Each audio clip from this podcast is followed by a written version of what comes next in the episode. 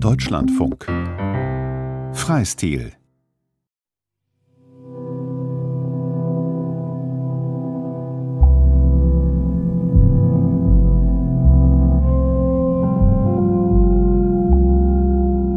Einfühlsam, Rücksichtsvoll, feinsinnig, taktvoll, unaufdringlich, zart Zart beseitet, diskret, verletzlich, sensitiv, empfindlich, einfühlsam, rücksichtsvoll, feinsinnig, taktvoll, unaufdringlich, zart beseitet, diskret, verletzlich, verletzlich, sensitiv, empfindlich, verwundbar.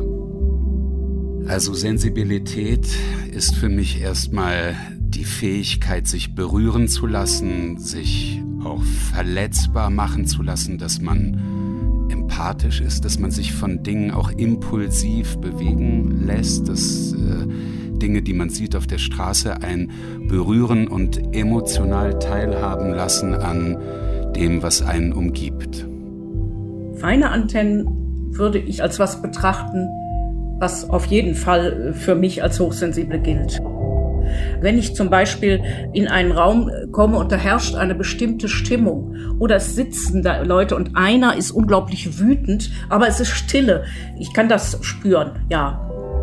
Ja, wenn es um Tränen geht, um Traurigkeit ausdrücken zu können, da habe ich große Schwierigkeiten.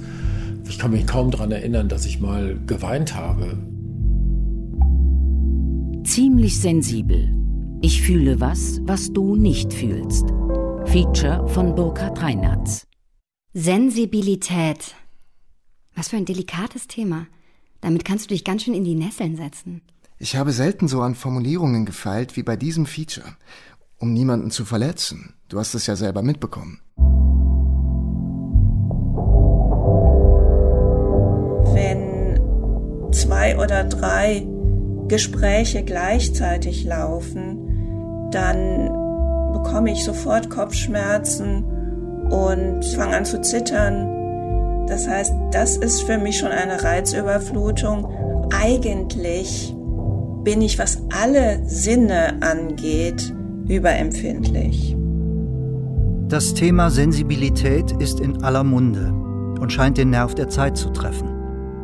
Ist Sensibilität die neue Stärke oder nur ein modischer Kampfbegriff, um keine Kritik ertragen zu müssen?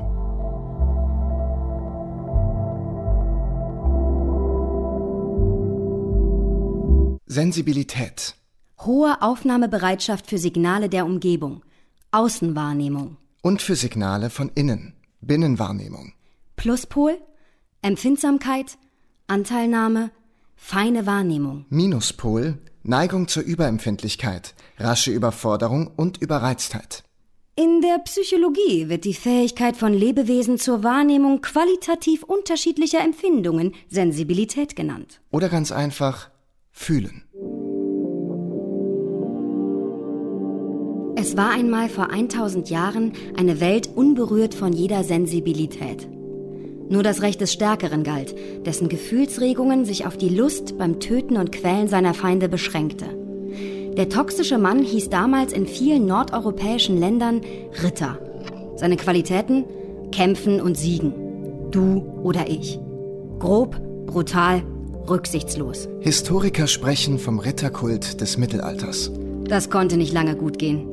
Ab dem 12. Jahrhundert wurde das Rittertum langsam gezähmt. Die freien Ritter banden sich an die gesittete, adlige Hofkultur. Der Vorteil? Materielle Sicherheit und ein längeres Leben. Der Preis? Verfeinerung des Verhaltens, Disziplinierung der Affekte, Regulierung der Triebe in Richtung Selbstkontrolle und Sensibilisierung. Der Mensch verfeinerte im Laufe der Zivilisation sein Verhalten über Essens- und Schlafgewohnheiten bis hin zu komplexen sozialen Situationen. Um sensibel zu werden, musste der Mensch lernen, sich zu zähmen. Fremdzwänge durch Moral und Scham in Selbstzwänge verwandeln. So beschreibt es der deutsch-britische Soziologe Norbert Elias 1939 in seinem Werk über den Prozess der Zivilisation. Ein Prozess, der bis heute mit einer ungeheuren Kulturleistung verbunden ist. Der Disziplinierung des Egos und dem Aufbau einer großen Solidargemeinschaft. Der Menschheit. Was nur klappt, wenn es Menschen und Staaten gelingt, sich zunehmend zu sensibilisieren. Ein mühsamer Prozess, der immer wieder schlimme Rückschläge erlitt.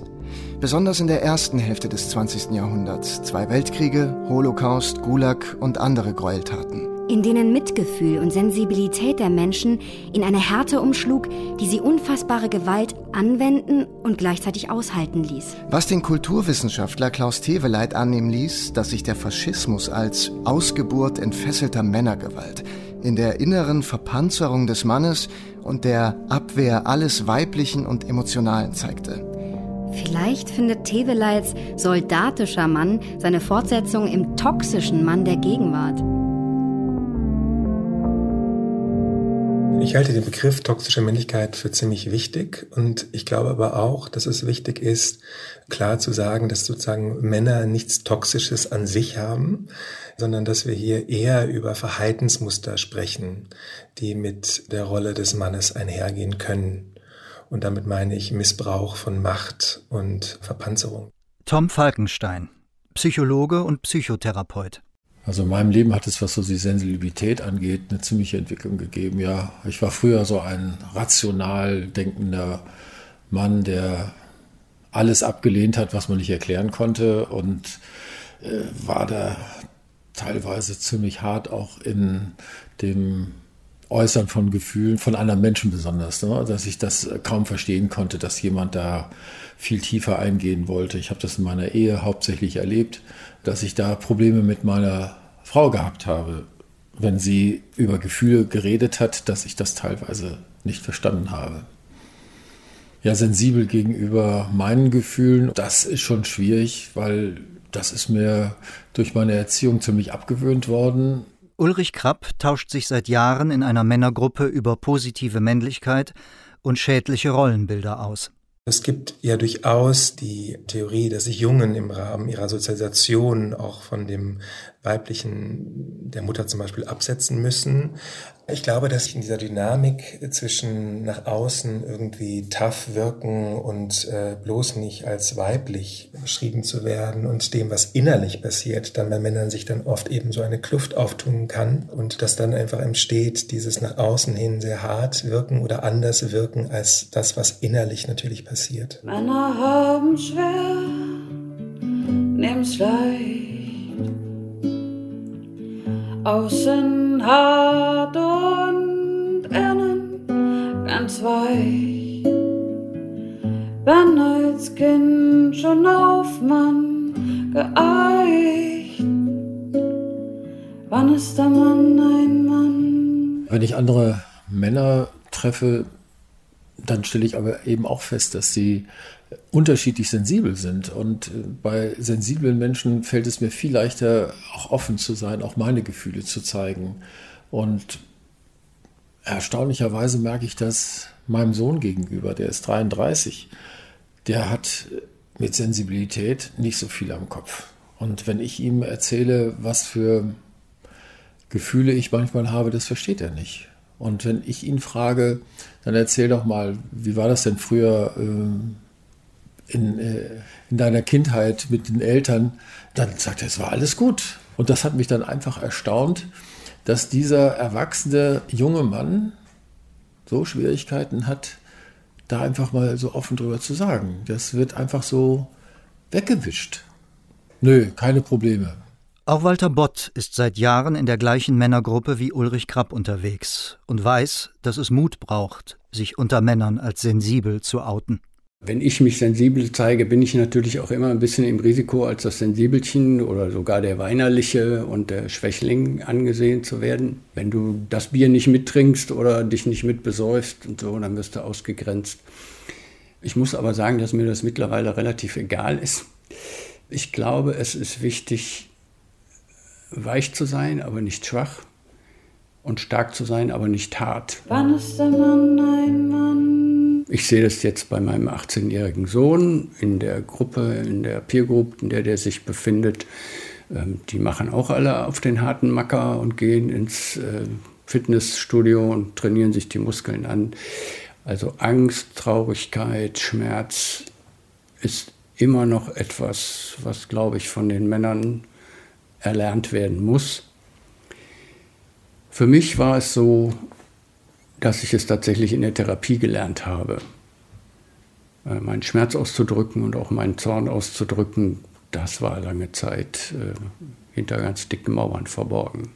Wenn ich die Nachrichten sehe und äh, sehe eben, wer verübt Anschläge, wer attackiert Menschen, sind es ja meistens junge Männer. Und dann denke ich schon, ah, was läuft eigentlich hier falsch darin, wie wir Männer sozialisieren, Jungen sozialisieren und erziehen. Der Psychotherapeut Tom Falkenstein hat für sein Buch über Hochsensibilität und die Sensibilität von Männern etliche Interviews geführt. Viele Männer beschrieben, dass es ihnen sehr schwer fällt, Männlichkeit und Sensibilität als etwas Positives in sich zu vereinen, weil eben die meisten mit Botschaften, manchmal sehr subtile Botschaften, manchmal sehr klare Botschaften aufgewachsen sind, dass Sensibilität und Männlichkeit sich nicht vereinen. Nur jeder fünfte Mann hat einen Freund, mit dem er sich emotional austauscht und über sein Innenleben spricht. Diese Entwicklung finde ich erschreckend und ich glaube, es erklärt auch zum Teil diese Einsamkeit, die wir dann auch sehen bei Männern. Ich wundere mich immer, wie Männer sich körperlich begrüßen. Also wenn überhaupt, dann gehen sie in eine seltsame, ungelenke Umarmung, die aber gleichzeitig zeigt, dass wirkliche Nähe nicht erwünscht ist. Kurios finde ich dabei das Ritual des gegenseitigen Abklopfens. Diese Abklopfbotschaft lese ich als stumme Sprechblase. Ich mag dich, aber denk bloß nicht, dass ich schwul bin. Was für überflüssige Ängste. Was für ein Druck. Da bin ich aber froh, eine Frau zu sein.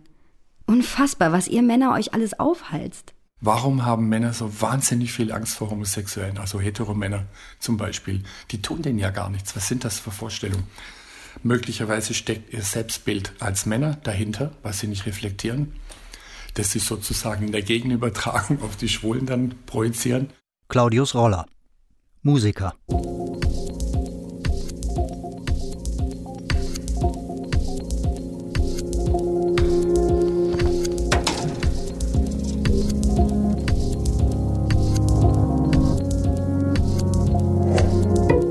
Die Welt teilt sich im Moment nicht nur in links oder rechts, sondern in jene, die sich für normal halten und die anderen, die an etwas leiden und denken, sie müssten daran nicht leiden, wenn sie für ihr Leiden mehr Respekt erführen. Im Moment sind es besonders viele Hochsensible. Was vielleicht an dem Test liegt, der gerade auf sozialen Medien geteilt wird. Laute Geräusche bereiten mir Unbehagen. So, so. Nun, die meisten Menschen geraten ja bei Sirenentests in Kuschellaune. Gut, dann eben hochsensibel. Das wäre soweit in Ordnung. Der Mensch kann sich einordnen. Ups, denkt er, wenn er beim Klang des Martinshorns erschreckt. Holla, denkt er, wenn ihn die Stimmung seines Gegenübers beeinflusst. Warum bin ich so verwirrt? Ah, richtig, ich bin hochsensibel.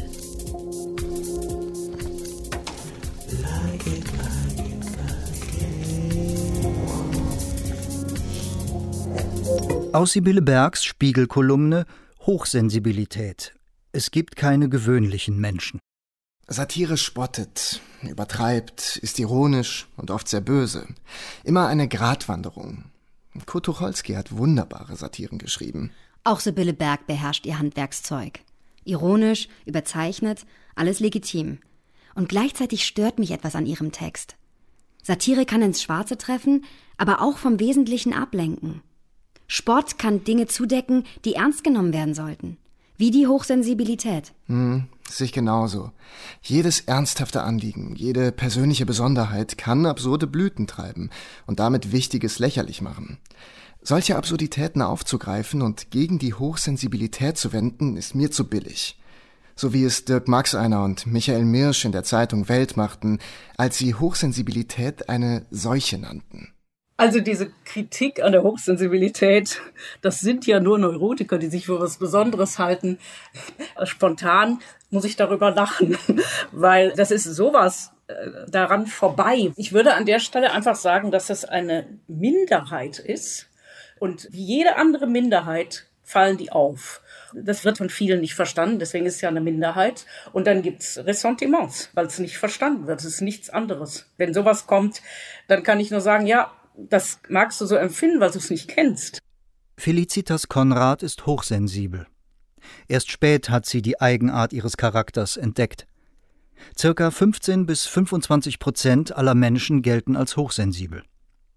Der Begriff beschreibt weder eine psychische Störung, noch ist er eine Krankheitsdiagnose. Hochsensibilität gilt als angeborenes Persönlichkeitsmerkmal. Allerdings ist diese Veranlagung mit dem Risiko verbunden, eher psychisch oder psychosomatisch zu erkranken als Menschen, die weniger stark auf Reize reagieren. Die Sonderheit von Hochsensibilität hat für mich mehrere Komponenten. Eine davon ist ganz klar das stärker wahrnehmende und äh, schärfer eingestellte Sinnessystem. Und da gab es Erfahrungen, wo andere es nicht nachvollziehen konnten. Und das ist genau dieses sich einschwingen können äh, auf das, was da gerade ist, das Spüren, was da los ist. Das ist eine Stärke. Wenn es gut läuft und ich nicht total gestresst bin, das ist immer die Voraussetzung. Dann ist der Kontakt, ich behaupte jetzt mal tiefer, intensiver und es entsteht einfach ein gemeinsames Feld.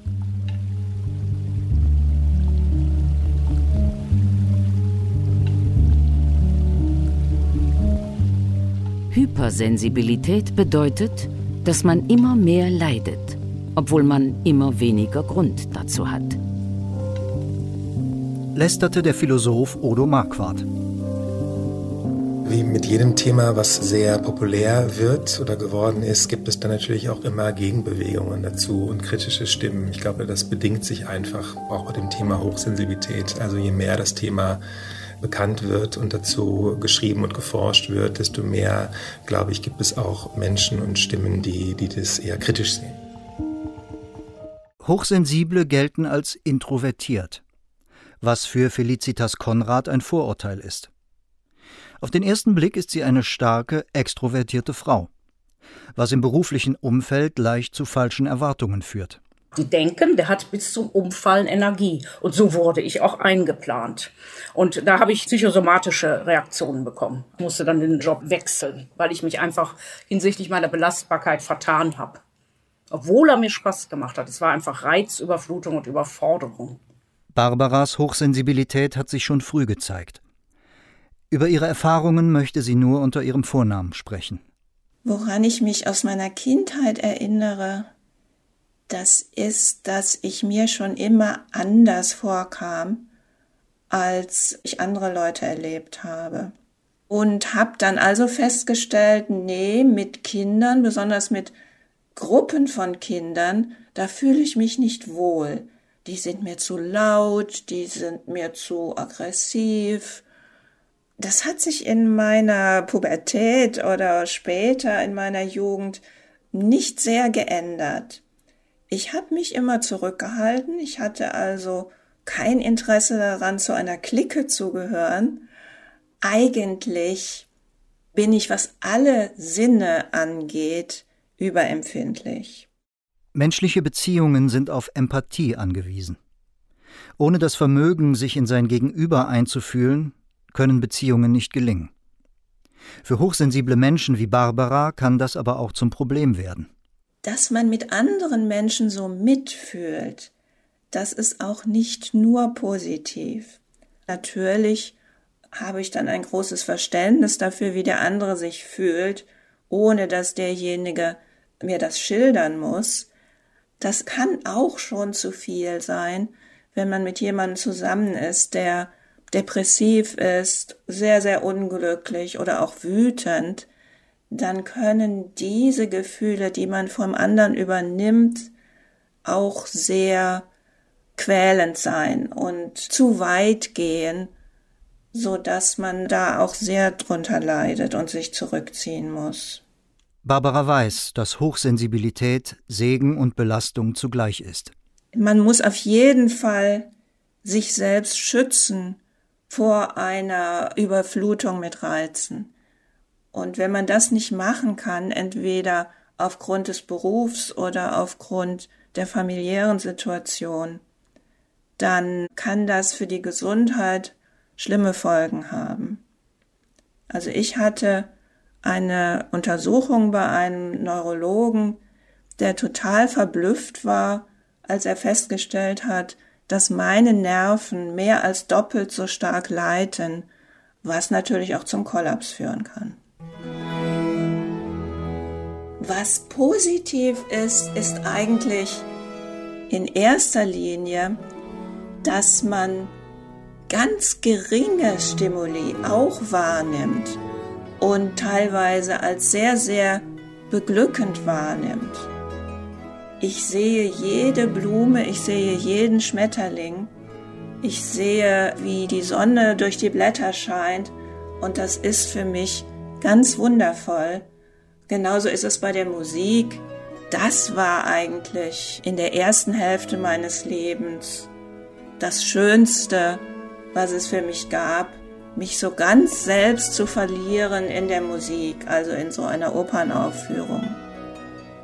Und das hat man auch im Alter noch, dass man eben sehr wenig braucht, um sehr glücklich zu sein. Die Schönheit von Musik, das ist etwas, das würden andere Menschen, so wie ich es erlebt habe, mit denen ich mich unterhalten habe, als spirituelle Erfahrung bezeichnen. Also da gibt es einen Aspekt von tieferer Wahrnehmung und Genussfähigkeit, der sicherlich an der Stelle, wo ich künstlerisch andocke, sehr ausgeprägt ist. Ich finde sowas wie sich überlegen fühlen, das geht mir schon so in die Bewertungsecke.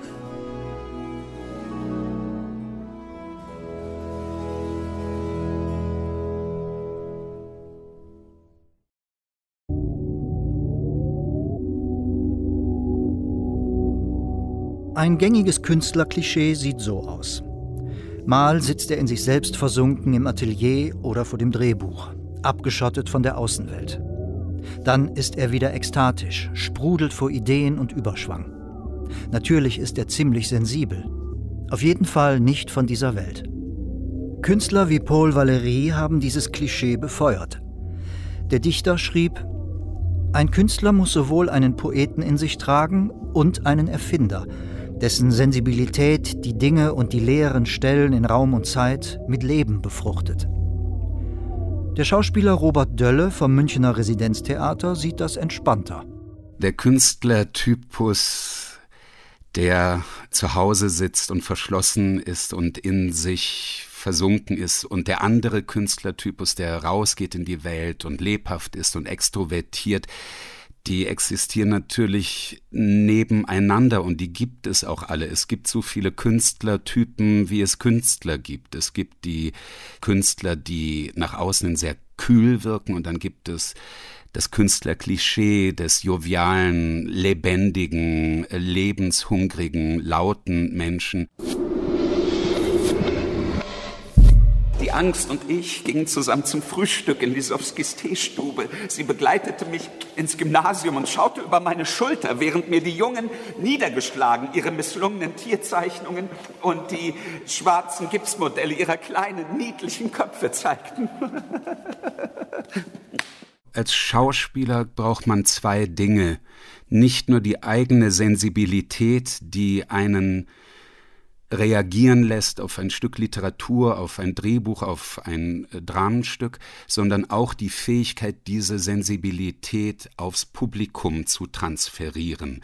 Das kann manchmal heißen, dass die Figur, die ich spiele, nicht weint oder nicht emotional reagiert in einer Szene, eben weil sie das versucht zu unterdrücken und das Publikum, äh, das diese Szene beobachtet, aber anfängt zu weinen, weil sie diesen Kampf sehen. Also es gibt auch Schauspieler, die man weinen sieht, die sieht man ständig im Fernsehen in irgendwelchen Soap Operas weinen, aber ich glaube nicht, dass man dann auch als Zuschauer anfängt zu weinen. Die schauspielerische Qualität liegt darin, das, was man verbunden hat mit der Figur, ja auf fast magischem Wege zu übersetzen und ins Publikum zu transferieren. Fadensonnen über der grauschwarzen Ödnis. Ein baumhoher Gedanke greift sich den Lichtton. Es sind noch Lieder zu singen, jenseits der Menschen.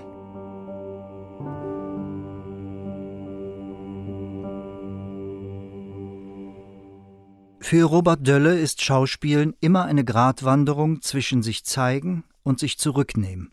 Man muss, um als Künstler auch arbeiten zu können, beides können. Also man muss heiß und kalt sein. Es nimmt einen emotional mit, es reibt einen hoffentlich auch emotional auf und gleichzeitig muss man als Schauspieler auch hm, ein Handwerkszeug besitzen, um mit diesen extremen Energien auch umgehen zu können.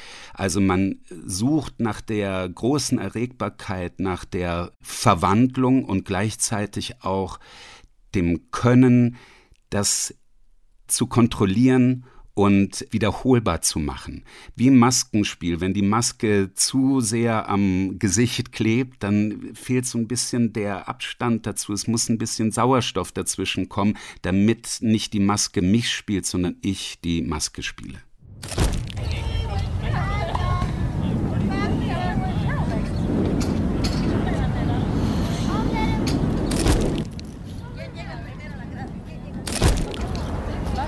Meine Eltern sind vor dem Krieg geflohen und ich wuchs in Deutschland auf. Zwar bin ich eine Ausländerin, aber vielleicht kann ich eine gute Ausländerin sein. Wenn ich nur schnell und gut genug die Spielregeln lerne, werde ich es schon schaffen. Regel Nummer 1. Sei höflich und stimme allem zu.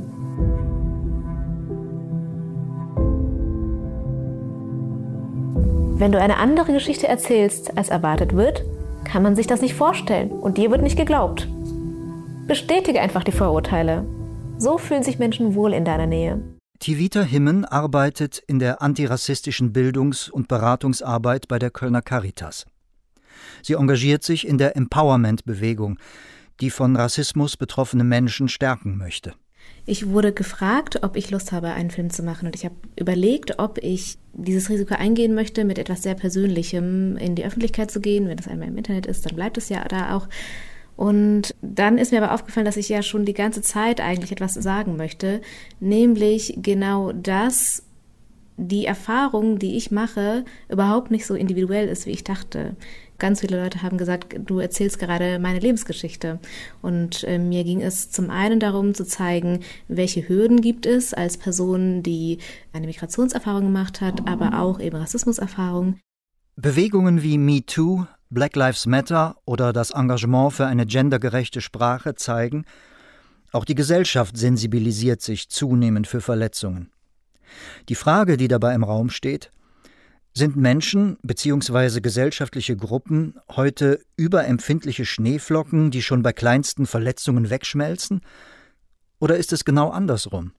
Braucht es nicht mehr denn je einen Sensibilisierungsschub, der es gesellschaftlich diskriminierten Gruppen und einzelnen Personen möglich macht, ihre Art des Normalseins frei zu leben?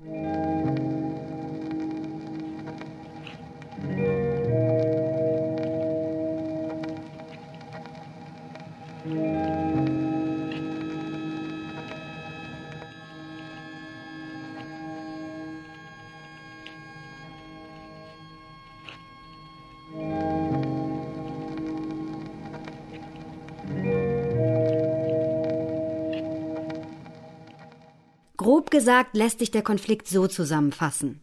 Es stehen sich zwei Gruppen gegenüber. Die einen wollen vor allem Betroffene, gesellschaftlich Benachteiligte zu Wort kommen lassen und damit einen Beitrag zur sozialen Gerechtigkeit leisten. Besonders achten sie darauf, keine Gefühle zu verletzen.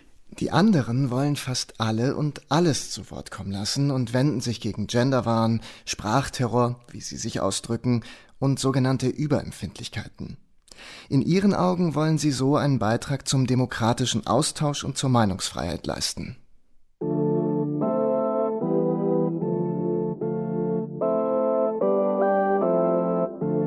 Wenn ich als Kind vorm Spiegel stand, fand ich, dass mein Spiegelbild normal ist. Deutsch. In der Schule nannten sie mich Chinesin, Asiatin, Schlitzauge. In der Bahn werde ich gefragt, wo ich herkomme. Ich sei nicht deutsch, oder? Ich sehe nicht deutsch aus. Für mich ist Sensibilität die Voraussetzung dafür, verantwortungsbewusst in einer Gesellschaft zu agieren. Also erst, wenn mir bewusst ist, wie es anderen Menschen geht, welche Voraussetzungen sie haben, kann ich erst auf Grundlage von diesem Wissen entscheiden, wie ich mich verhalten kann, um zum Beispiel niemanden zu verletzen oder auch rücksichtsvoll mit jemandem umzugehen. Das destruktive und zersplitternde Element der Sensibilität besteht darin, dass Gruppen ähm, sich abkapseln und abschotten und sagen zum Beispiel, ihr da draußen, ihr könnt uns gar nicht verstehen. Nur wir können uns selber verstehen. Nur wir können auch darüber reden, was uns verletzt. Svenja Flasspöhler, Chefredakteurin des Philosophiemagazins.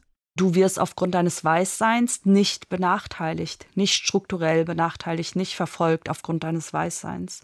Du erlebst kein Racial Profiling aufgrund deines Weißseins. Aber People of Color und schwarze Menschen erleben Racial Profiling nur aufgrund der Hautfarbe oder aufgrund dessen, dass sie halt nicht als weiß gelesen werden. Deswegen ist es wichtig, gleichzeitig eine Welt zu schaffen, in der wir das Konzept von Hautfarbe dekonstruieren. Genant Dieb Soziolinguistin. Es braucht die Sensibilität, um von dieser konstruierten Normalvorstellung wegzukommen, um unseren Blick zu öffnen für verschiedene Lebensrealitäten einer sehr diversen Gesellschaft.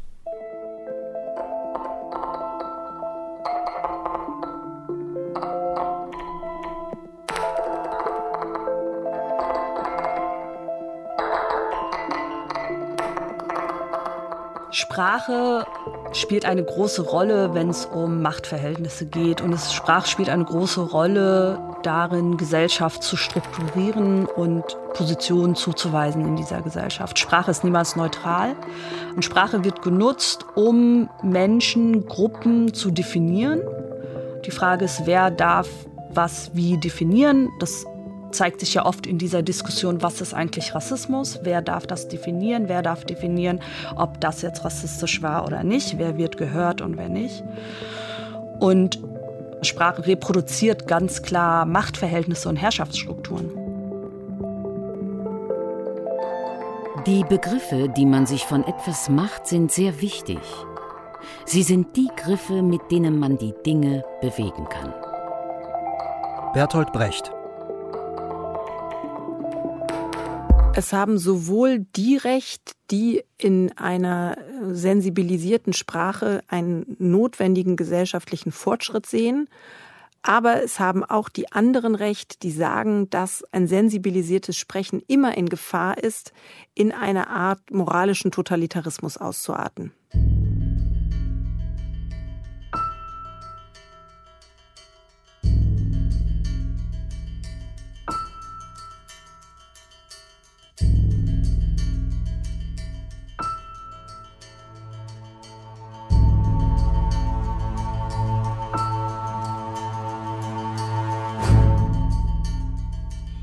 Sprache kann eine Waffe sein und vernichten. Ein abwertender Spruch schmerzt genauso wie ein Schlag ins Gesicht. Welche Wörter dürfen wir nicht mehr benutzen? Welche Wörter sollten wir benutzen? Was müssen wir uns zumuten? Was dürfen wir anderen zumuten?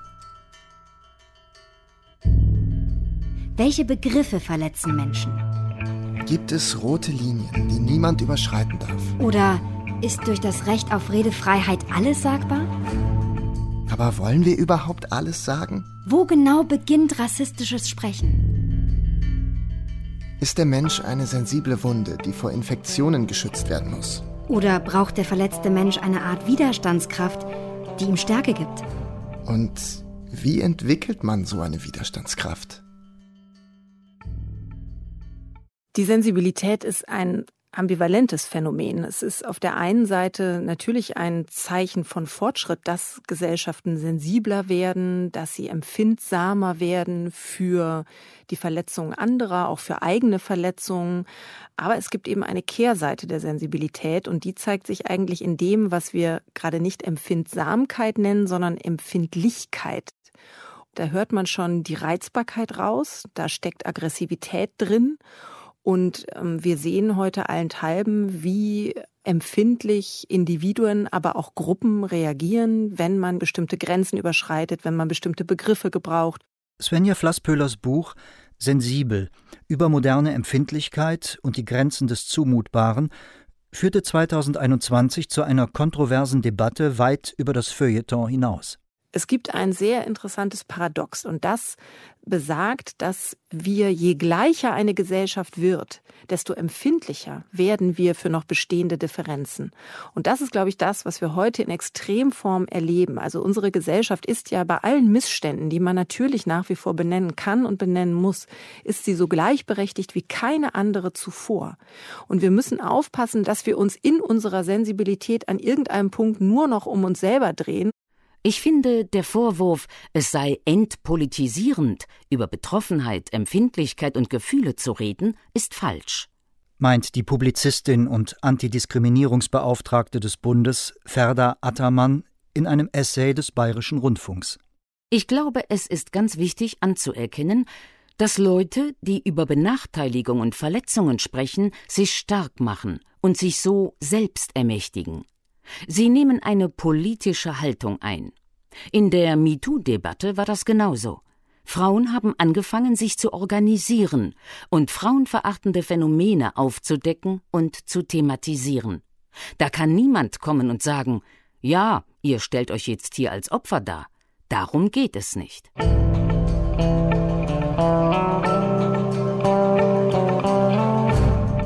Ohne die MeToo-Bewegung ohne dass Frauen ihre persönliche Verletzung als Protest gegen sexualisierten Machtmissbrauch ausgedrückt hätten, wäre das, was letztendlich alle wussten oder ahnten, nie so radikal ans Licht gekommen. Öffentlich seine Wunden zu zeigen, ist für mich immer dann politisch, wenn persönliche Verletzung Teil eines strukturellen Problems ist. Und wer will das bei der Diskriminierung von Frauen, People of Color und Homosexuellen bezweifeln? Es kommt darauf an, Wann sagt jemand etwas wie, zu welchem Zweck? Und wo vor allem auch. Also handelt es sich um einen Sprechakt auf der Theaterbühne, wo vielleicht eine Figur als rassistisch dargestellt werden soll und deshalb das N-Wort gebraucht, oder gebraucht jemand dieses Wort auf der Straße, um eine andere Person zu diskriminieren. Das sind zwei völlig verschiedene Sprechakte und als solche müssen wir sie auch behandeln.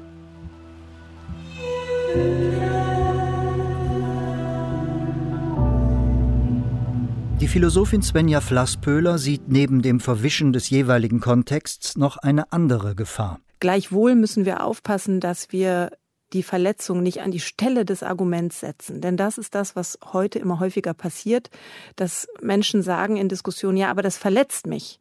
Und das ist an sich noch kein Argument. Denn wenn wir dieses Argument gelten lassen, dann ist die Grenze des Zumutbaren radikal subjektiv und darauf kann eine Gesellschaft nur ganz, ganz schwer reagieren. Das hat auch Walter Bott in seinem Umfeld häufiger erlebt.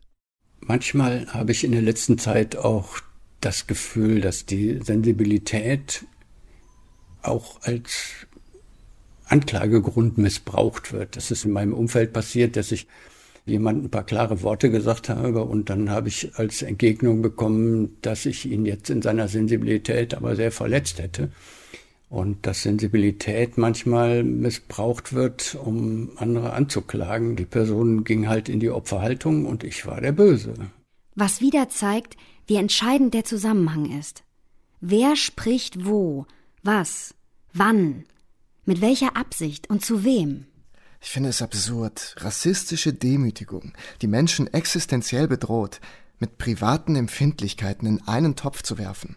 Also, ich habe das Gefühl, inzwischen missbrauchen viele den Traumabegriff.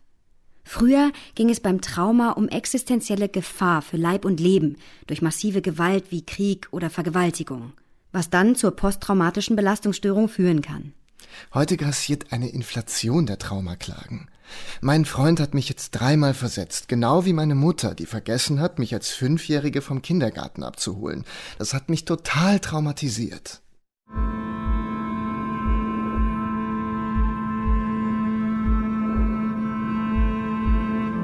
Ich bin erfolgreich darin, eine gute Ausländerin zu sein. Ich sei ja so anders als die anderen. Höflich bedanke ich mich für das gut gemeinte Kompliment. Und denke an meine Eltern, die sechs Tage die Woche im Niedriglohnsektor arbeiten. Denke an die Unsicherheit über unseren Aufenthaltsstatus. Denke an die Ängste meiner Eltern um ihre Familienangehörigen im Krieg. Denke an die Briefe vom Ausländeramt, die ich übersetze. Denke daran, dass mir niemand bei den Hausaufgaben hilft. Und ich denke an all die anderen Kinder, die vor den gleichen Hürden stehen. Ich glaube, wenn wir in einer liberalen Demokratie leben, dass es vermutlich nie an den Punkt kommen wird, wo wir jede Verletzung vermeiden können, sondern wir werden wahrscheinlich, und das schließt eben People of Color ein, immer Momente erleben, wo wir diskriminiert werden, wo uns jemand vor den Kopf stößt. Wir werden wahrscheinlich, und das schließt eben People of Color ein, immer Momente erleben, wo wir diskriminiert werden. Wer ist denn hier mit wir gemeint?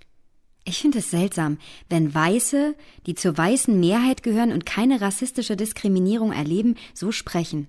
Wahrscheinlich ist ihnen genauso wenig wie mir wirklich bewusst, dass wir weiß sind und dadurch extreme Privilegien haben, was uns im Alltag meist gar nicht auffällt. Wenn weiße Menschen das erste Mal über sich hören, dass sie weiß sind, dann gibt es ganz viel Abwehr. Wie, ich bin weiß, ich bin doch ein Mensch. Weil das Weißsein als Norm konstruiert wurde über Jahrhunderte hinweg. Und das Benennen dieser Position löst Unwohlsein aus. Dabei ist es für weiße Menschen total selbstverständlich, andere Menschen zu bezeichnen, sei es nun als schwarz oder als migrantisch oder wie auch immer. Plötzlich müssen weiße Menschen, die sich nie in ihrem Leben bisher in Frage gestellt haben, in Frage stellen und plötzlich wird gesagt, du als weiße Person, als weiß sozialisierte Person in dieser Gesellschaft hast Privilegien. Und auch da gibt es ganz viel Widerstand. Wie, ich habe Privilegien, was heißt das?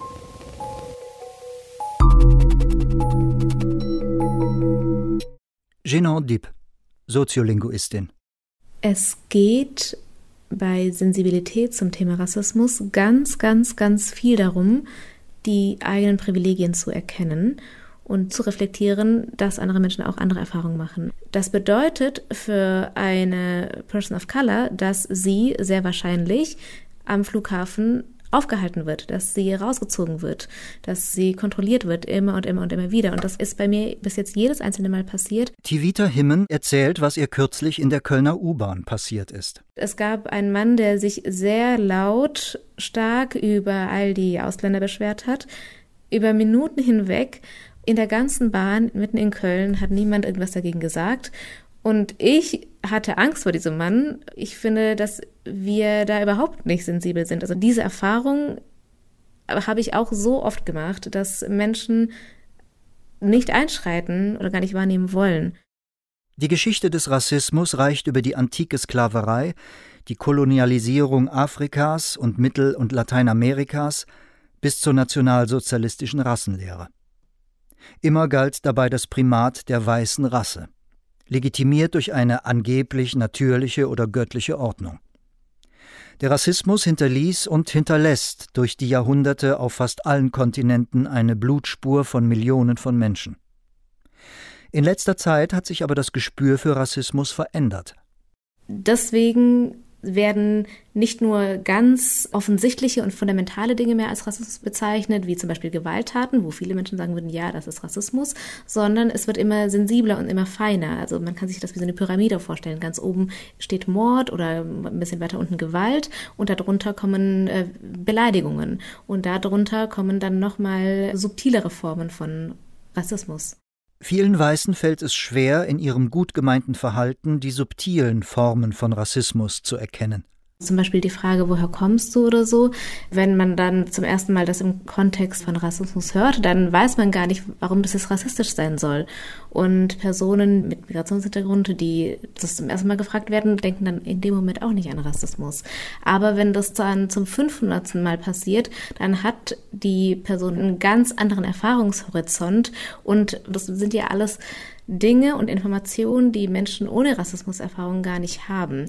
Wir haben uns so darauf geeinigt, so ja, Gewalt ist schlecht, aber wie Respekt eigentlich aussehen kann und wie Gleichbehandlung aussehen kann, darüber diskutieren wir noch.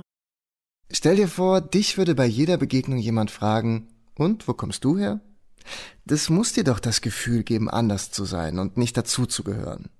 Nicht zuletzt aus Angst, ihre Privilegien zu verlieren, reagieren Teile der konservativen weißen Öffentlichkeit mit einer Gegenoffensive auf die Kritik diskriminierter Gruppen. Sie beklagen das Ende der Meinungs- und Sprachfreiheit und einen Befindlichkeitsterror, der ein friedliches Zusammenleben verhindere. Die amerikanische Philosophin Judith Butler kontert im Philosophie-Magazin Der Verlust des weißen Privilegs ist kein Schaden. Der Verlust der Vorherrschaft der Heterosexualität ebenfalls nicht. Man mag sich stören an der Idee der Gendergleichheit oder an der Homo-Ehe, doch diese Störung ist begrüßenswert. Hier fordert uns ein neues Denken heraus, das auf soziale Gleichberechtigung zielt. Jeanne Diep hat ihr Leben lang verletzende Diskriminierung am eigenen Leib erlebt. Wenn ich über die rassistischen Erfahrungen in meinem Leben nachdenke, erinnere ich mich schon ganz früh an erste Erfahrungen von Ausgrenzung, von anders gemacht werden, anders sein. Es gibt ja diesen Begriff von Othering, aber auch von Gewalt, von bespuckt werden, von körperlicher Gewalt, die ich erlebt habe auf der Straße, Ausgrenzungserfahrungen, schlechtere Benotungen, schlechtere Zugänge zu Wohnungen und so weiter, Arbeitsmarkt. Das sind alles Sachen, die ich erlebt habe. Zum Beispiel das N-Wort. Ich habe gar keine Lust, mit irgendjemandem zu diskutieren, wenn jemand schon das N-Wort sagt und er weiß schon, dass seit Jahren ist es diffamiert und diese Person benutzt es trotzdem, dann weiß ich, diese Person stellt ihre, also wie sie es als Redefreiheit empfindet, total in einem Verhältnis zu etwas, was für mich nicht nur ein Thema oder nicht nur ein Witz ist, sondern ein ganzes Leben. Mich langweilen solche Sachen, weil es ist immer dieselbe Argumentationsstruktur. Im Grunde, alle können alles sagen, was sie wollen. Das Einzige, was sich verändert hat, ist, dass es jetzt mehr Widerstand gibt und jetzt mehr Leute sagen, nee, ich möchte das aber nicht hören. Wer ist denn jetzt hier die sensible Person? Ich, die halt sagt, ich möchte das so nicht, oder du, der sagt, ich darf nicht mehr alles sagen, der jetzt Widerstand bekommt? Warum gehst du nicht mit, mit der Zeit? Warum gehst du nicht mit uns mit? die Gesellschaft, die jetzt vielleicht auch endlich mal nicht mehr will, dass Menschen herabgewürdigt werden. Vielleicht wirst du auch langsam abgehängt. Glaubst du wirklich, dass der weiße, heterosexuelle Mann freiwillig seine Macht und seine Privilegien abgeben wird? Oder dass ihn eine soziale Bewegung tatsächlich vom Sockel stürzt? Ich glaube, seine Macht ist schon längst im Sinkflug. Er weiß es nur noch nicht. Und vor allem weiß er nicht, dass ihm das irgendwann selber gut tun wird. Warum sollten Männer sechs Jahre früher sterben als Frauen, eher Herzinfarkte oder Burnout kriegen?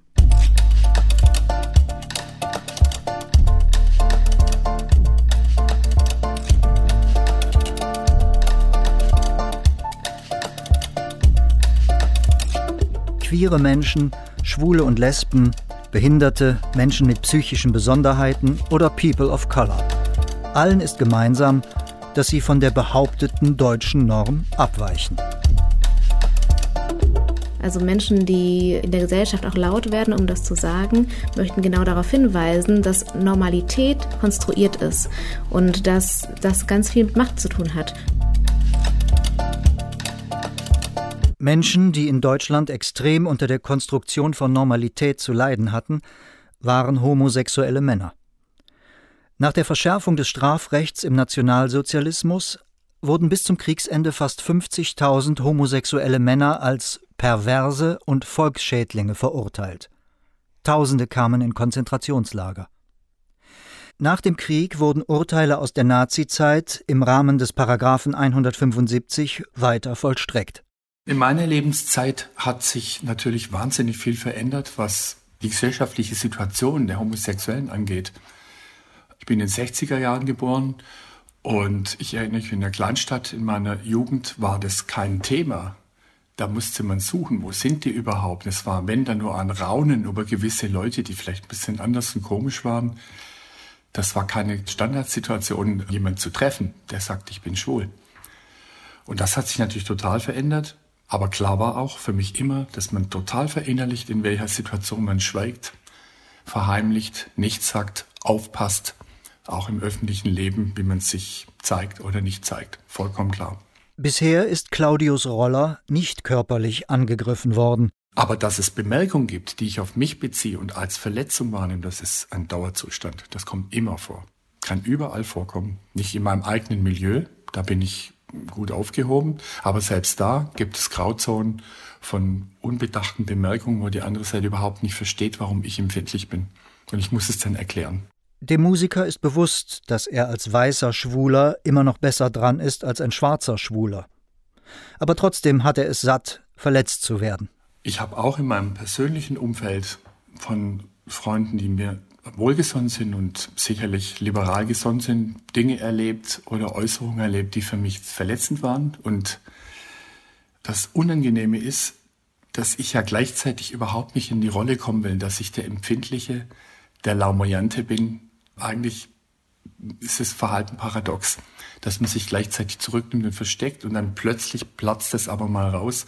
Da ist was nicht gut für mich und man muss es doch sagen, das war eine verletzende Äußerung und dann gibt es große Kinderaugen manchmal oder Leute wehren sich und sagen, sie haben das gar nicht so gemeint, was aus ihrer Sicht vielleicht auch stimmt, aber aus meiner eben nicht. Gut gemeint kann leicht als gut ausgeteilt rüberkommen. Und ich habe natürlich verinnerlicht, nicht überempfindlich zu reagieren, weil das genau wie der Öl ins Feuer gießt, sondern eher zu zeigen, naja, ich akzeptiere mich selbst, ich bin selbstbewusst und gleichzeitig bin ich manchmal natürlich empfindlich und dann fühle ich mich auch nicht gut damit, sensibel zu sein an der Stelle, wo ich eigentlich gerne stabil und stark wäre. Das ist sehr ambivalent. Sensibilität ist in dem Zusammenhang nicht automatisch ein positiv besetzter Begriff.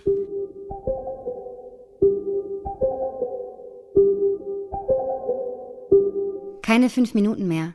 Dann ist das Feature vorüber. Hast du was gelernt oder etwas Neues rausbekommen? Ich habe den Stimmen von Menschen zugehört, über die in Büchern und Feuilletons diskutiert wird, ohne dass sie selber zu Wort kommen. Hochsensible, Schwarze, People of Color, weiße Männer, Frauen, Schwule, also eigentlich allen Menschen. Und manches ist tiefer eingesunken, also aus dem Kopf in ein fast körperlich gefühltes Wissen. Ich habe zum ersten Mal begriffen, was es bedeutet, dass ich ein Weißer bin. Das arbeitet noch, verwirrt mich auch ziemlich. Ist doch gut so. Außerdem geht's hier nicht um uns. Stimmt. Hier kommen nochmal Tivita, Claudius und Gino. Sie haben heute das letzte Wort.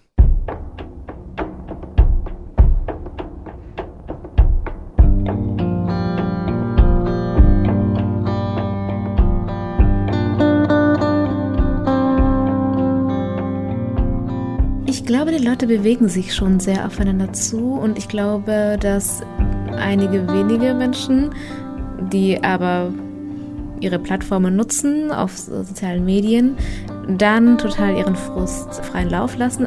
Diese Abwehr von Menschen, die keine Rassismuserfahrung haben, die wird es immer geben. Also es wird immer einen Teil geben, die sich davon bedroht fühlen, dass sie nicht mehr genau das machen können, was sie vor 50 Jahren noch machen konnten. Ich habe natürlich die Utopie, dass es gar kein Thema mehr ist, ob ich homosexuell bin oder nicht. Das ist ein fernes Ziel, aber das ist nicht die Realität. Die Realität ist, dass ich mir wünsche, dass etwas mehr wahrgenommen wird. Was für mich selbstverständlich ist, aber für viele Menschen nicht.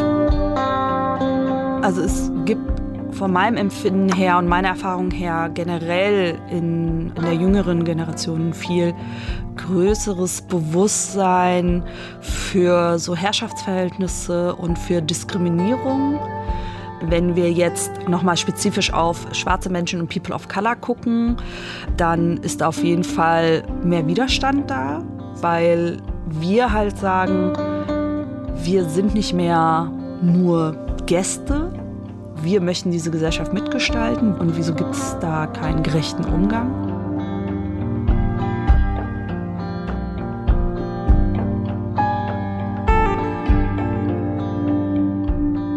Ziemlich sensibel. Ich fühle was, was du nicht fühlst. Feature von Burkhard Reinhardt. Mit Ausschnitten aus den Filmen Gute Ausländerin und Aswang von Coach e.V. Es sprachen Annika Schilling, Nils Kretschmer, Daniel Berger und Hildegard Meyer. Ton und Technik Eva Pöpplein und Christoph Schumacher. Regie Burkhard Reinhardt. Redaktion Anna Seibt. Produktion Deutschlandfunk 2022